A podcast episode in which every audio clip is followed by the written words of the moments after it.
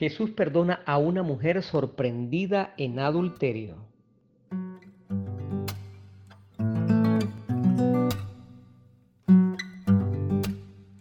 Hola, soy Alfredo Fermín, un cura apasionado por los temas bíblicos, y esto es Biblos Podcast, para todos los que quieran recorrer conmigo el maravilloso mundo del libro de los libros. Bienvenidos. Bienvenidos a un nuevo podcast aquí de una muy buena noticia en Libros Podcast. Tenemos un evangelio no menos conocido que todos los demás que hemos tratado en estas últimas semanas. Las Biblias lo titulan La mujer adúltera. Esta vez Juan 8 del 1 al 11. Vamos a sacar los aspectos más significativos que tienen que ver con algunos detalles exegéticos, algunos detalles filológicos, y por eso se hace un texto fascinante como todos los demás que hemos tratado en estas últimas semanas, repito. Pues bien, una primera característica del texto es la oración. Jesús va al monte de los olivos, sabemos la significación de esta topografía, prácticamente los dos grandes lugares que hemos visto en este tiempo de cuaresma es el desierto y la montaña. Sin embargo, el monte de los olivos también como lugar de encuentro con Dios, y lo sabemos por la pasión de Cristo, se equipara precisamente a un lugar como el desierto, donde Jesús fue tentado y se encontró con la ayuda del Espíritu y su asistencia, y la asistencia de los ángeles, con esta tentación demoníaca. Aquí tenemos puntos de contacto entre el monte y el desierto. El monte de los olivos se convierte en un lugar de traición, donde van a apresar a Jesús, pero es un lugar de oración profunda en el monte, perdido en el bosque, se encuentra un Jesús que suda sangre, que invoca al Padre, que se va en las noches a meditar, sobre todo en el evangelista Lucas, se ve esta característica. Bueno, lo cierto es que el Evangelio comienza en el versículo 1 del capítulo octavo con un momento de oración. Cuando Jesús deja el monte de los olivos, se dirige al templo. Y atención con esta característica del mismo texto porque cambiamos de lugar a un momento litúrgico. Pasamos de un momento de la oración a un momento de la enseñanza y un momento del aprendizaje de la palabra de Dios, pero también del lugar de la alabanza. Y el mismo evangelista, de una manera muy astuta, prepara el ambiente en el que se va a dar lo que sigue, que ya sabemos qué es, cuando dice que la gente venía y Jesús les enseñaba. Que la gente venía significa que se acercaba en continuación. Cuando se utiliza el imperfecto gramatical, en el griego se insiste en esa connotación de que una cosa tiene su continuidad. La gente venía significa que la gente se acercaba constantemente. Ya se estaba formando un pequeño auditorio y que Jesús enseñaba significa que nunca dejó de enseñar, sino que una enseñanza estaba precedida de la otra y así sucesivamente hasta dar muchas enseñanzas, tal vez de, los mismos mandamientos, de la Torá, lo que nosotros llamamos hoy en día el Pentateuco, en fin, enseñando historias bíblicas o la predicación del reino de Dios. Pero Jesús enseñaba. No está el contenido de la enseñanza, pero suponemos que eran las palabras de vida eterna de Jesús. Entran en escena los dos grandes protagonistas, los escribas y los fariseos una nota histórica, los escribas, personas que adecuaban su tiempo y lo invertían de manera total en el estudio y la producción de los textos bíblicos. Sin embargo, una nota de los escribas es que en cuanto a la interpretación de los mismos textos que ellos multiplicaban, porque ese era su trabajo, era un tipo de interpretación de hermenéutica literal, palabra por palabra, y los fariseos pues no se quedaban atrás en el cumplimiento de los preceptos de la ley de Dios. Por lo tanto, ya cuando el texto presenta a estos protagonistas, adversarios de Jesús, escribas y fariseos, es un binomio que está ahí al acecho. Pero ya en esta introducción nos damos cuenta de que se trata de personas que siguen la ley por la ley. Prácticamente la enseñanza y la interpretación palabra por palabra, seguir cada coma de la ley. La pregunta que le realizan a Jesús después de haber conseguido a esta mujer eh, en adulterio es una pregunta que tiene una doble característica. No sé si ustedes recuerdan cuando le preguntaron a Jesús sobre San Juan Bautista, que cuál era la autoridad de su bautismo, de quién haber recibido esta autoridad, de parte de Dios, de parte de los hombres. Pues bien, aquí se presenta una situación muy similar porque la pregunta que le hacen a Jesús es, ¿qué piensas tú con respecto a esta mujer que hemos conseguido en adulterio?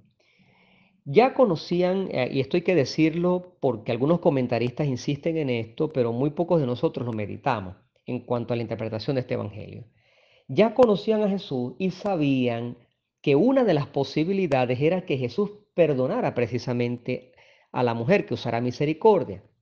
Pero si así lo hacía, se oponía a la ley. Y si Jesús respetaba la ley que mandaba morir a esta mujer apedreada porque había sido concedido en adulterio, lo iban a acusar, acusar de falta de misericordia como una persona cruel. De manera que se coloca en la misma tónica de hacer preguntas como armas de doble filo. Y se entiende desde la primera palabra que utilizan, maestro. Siempre he escuchado en la predicación que cuando se dirigen a Jesús como maestro es porque lo reconocen como tal. Pero dada la circunstancia y el contexto que nos encontramos con este Evangelio, creo que más bien es un poco en sentido de burla sentido burlesco. Mira tú, maestro, tú que te crees un maestro, aquí te tenemos la siguiente situación. En cuanto a la palabra griega que describe qué fue lo que ellos hicieron, aparece la expresión, la hemos encontrado en el mismo acto. ¿Cómo se dio esa circunstancia? No lo sabemos. Lo cierto es que la ley judía dice que se necesitan al menos dos personas que sean testigos de un hecho para acusar precisamente al victimario del delito que ha cometido. No se pueden dar más detalles porque sería un poco como grotesco, inadecuado, pero lo cierto es que siguiendo las palabras de los escribas y fariseos, dos personas consiguieron a esta mujer en el acto mismo del adulterio. Ahora, ¿qué, ¿en qué consistió el acto del adulterio? Mm, tampoco lo dice la Sagrada Escritura. No lo dice este episodio. Eh, ¿Se trata directamente de un acto sexual infragante? No lo sabemos. No lo sabemos realmente. Lo que sí dice es que eh, se encontró en un acto de adulterio.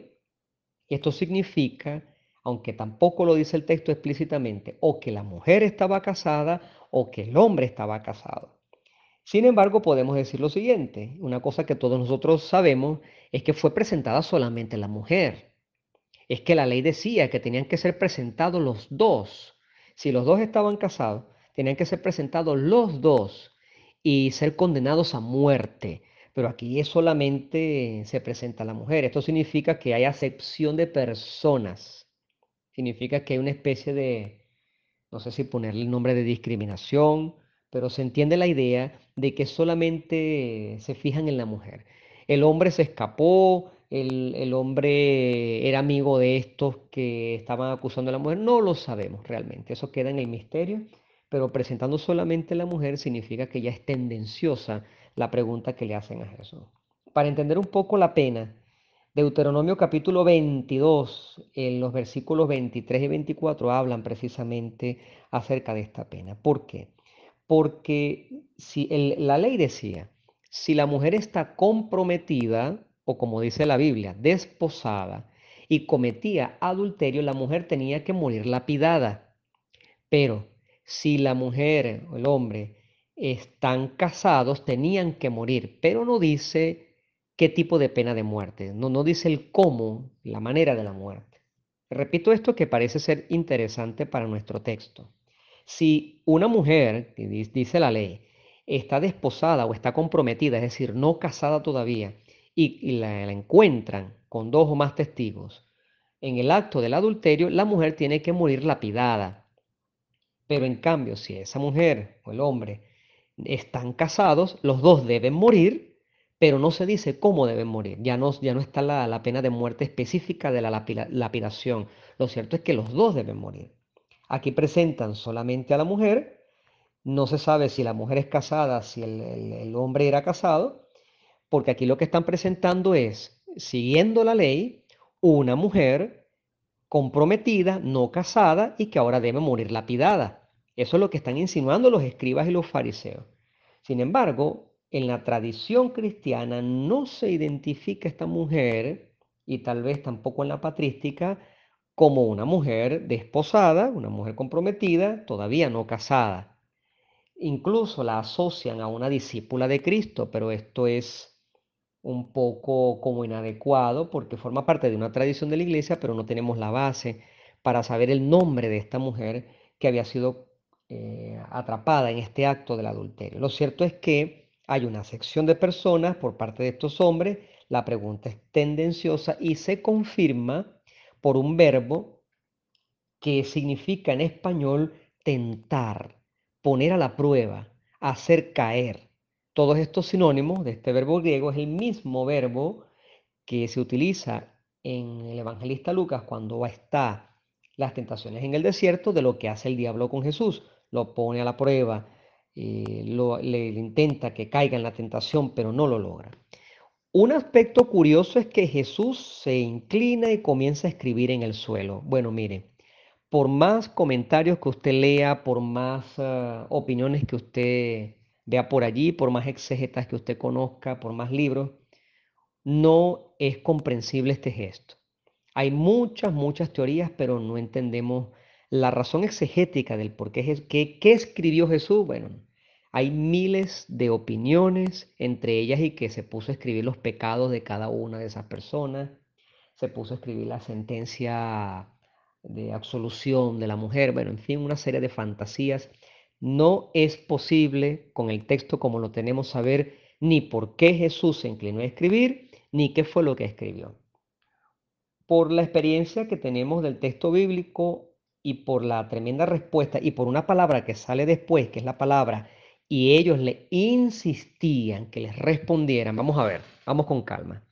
Le hacen la pregunta a Jesús. Jesús se inclina, comienza a escribir quién sabe qué cosa, ellos le insisten y Jesús, y aquí viene otro verbo importante, se enderezó, se levantó. Cuando él comienza a escribir, quién sabe qué es lo que él escribe, repito, ellos insisten. Esto significa que probablemente Jesús estaba pensando la respuesta. Y este evento que se presenta en las predicaciones de diversas maneras, hacen ver, según los predicadores, que Jesús se le ocurrió inmediatamente la respuesta, pero no.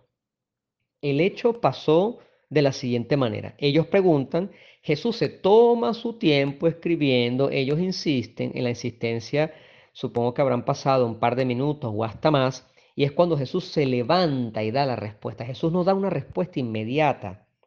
Hay muchas, muchas teorías, pero ninguna es la más ah, aceptada de manera unánime. Por lo tanto, no sabemos por qué Jesús hizo eso. La respuesta de Jesús tiene como connotación importante que Él se endereza. El hecho de que Él se levante significa para el texto bíblico que va a dar una respuesta importante.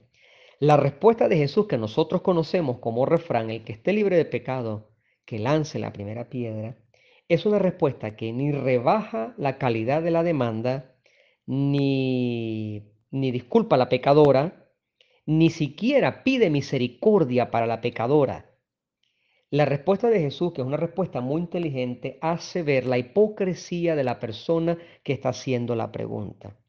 Y después de esto, por si lo hemos olvidado, Jesús se inclina y vuelve a escribir en el suelo. Cuando se quedan solo con la mujer, por las razones que ya sabemos porque conocemos el texto, vuelve el verbo enderezarse. Jesús se enderezó y se dirige a la mujer precisamente con una palabra de grandísimo respeto, que es la palabra precisamente mujer, gran respeto que siente por esa persona, mientras que los demás la querían despojar de su dignidad, aquí hay una contraposición entre la actitud de los hombres y la actitud de Jesús, y le pregunta, ¿dónde están los que te acusaban?